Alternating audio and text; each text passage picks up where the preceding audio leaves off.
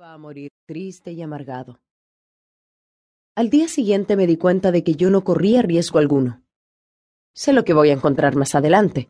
Otro día exactamente igual al anterior. ¿Enamorada? Bien, amo a mi marido, lo que es una garantía de que no voy a caer en una depresión por verme obligada a vivir con alguien solo por cuestiones financieras, por los hijos o por las apariencias. Vivo en el país más seguro del mundo. Todo en mi vida está en orden. Soy una buena madre y esposa. Tuve una rígida educación protestante y pretendo transmitirla a mis hijos. No doy ningún paso en falso, porque sé que puedo arruinarlo todo. Hago todas las cosas con la máxima eficiencia y el mínimo involucramiento personal. De joven sufrí por amores no correspondidos, como cualquier persona normal. Pero desde que me casé, el tiempo se detuvo. Hasta que me topé con aquel maldito escritor y su respuesta. Vaya. ¿Qué hay de malo en la rutina o el tedio? Para ser sincera, absolutamente nada. Solo el terror secreto de que todo cambie de una hora para otra, tomándome completamente desprevenida. A partir del momento en que tuve ese pensamiento nefasto, durante una mañana maravillosa, comencé a asustarme. ¿Estaba en condiciones de enfrentar el mundo sola si mi marido muriera? Sí, me respondí a mí misma, porque su herencia sería suficiente para mantener a varias generaciones. ¿Y si yo muriera? ¿Quién cuidaría de mis hijos? Mi adorado marido. Pero él acabaría casándose con otra, porque es rico, encantador e inteligente. ¿Estarían mis hijos en buenas manos? Mi primer paso fue intentar responder a todas mis dudas. Y mientras más respondía, más preguntas surgían. ¿Se conseguirá él un amante cuando yo sea vieja? ¿Tendrá ya a otra persona? Porque ya no hacemos el amor como antes. ¿Pensará que yo tengo a otra persona porque no he demostrado mucho interés en los últimos tres años? Nunca peleamos por celos, y yo creía que eso era estupendo, pero a partir de aquella mañana de primavera comencé a sospechar que no pasaba de ser una total falta de amor por ambas partes.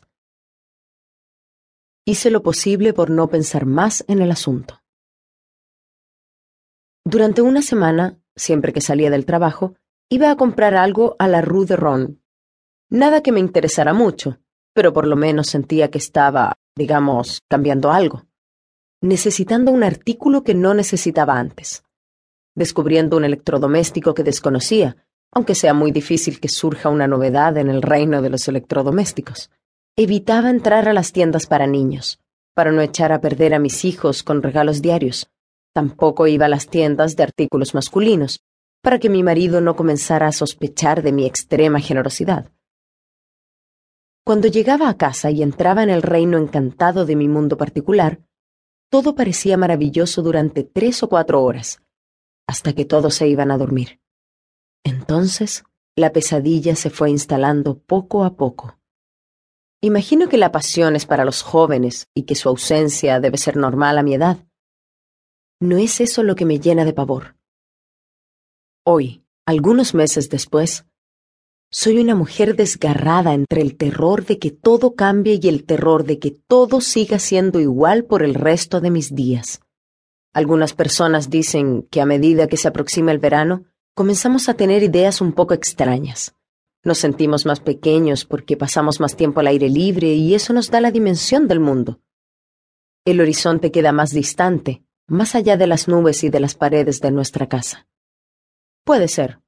Pero ya no logro dormir bien, y no es por causa del calor. Cuando llega la noche y nadie está mirando, todo me da pavor. La vida, la muerte, el amor y la falta de él. El hecho de que todas las novedades se estén convirtiendo en hábitos. La sensación de que estoy perdiendo los mejores años de mi vida en una rutina que se repetirá hasta que me muera.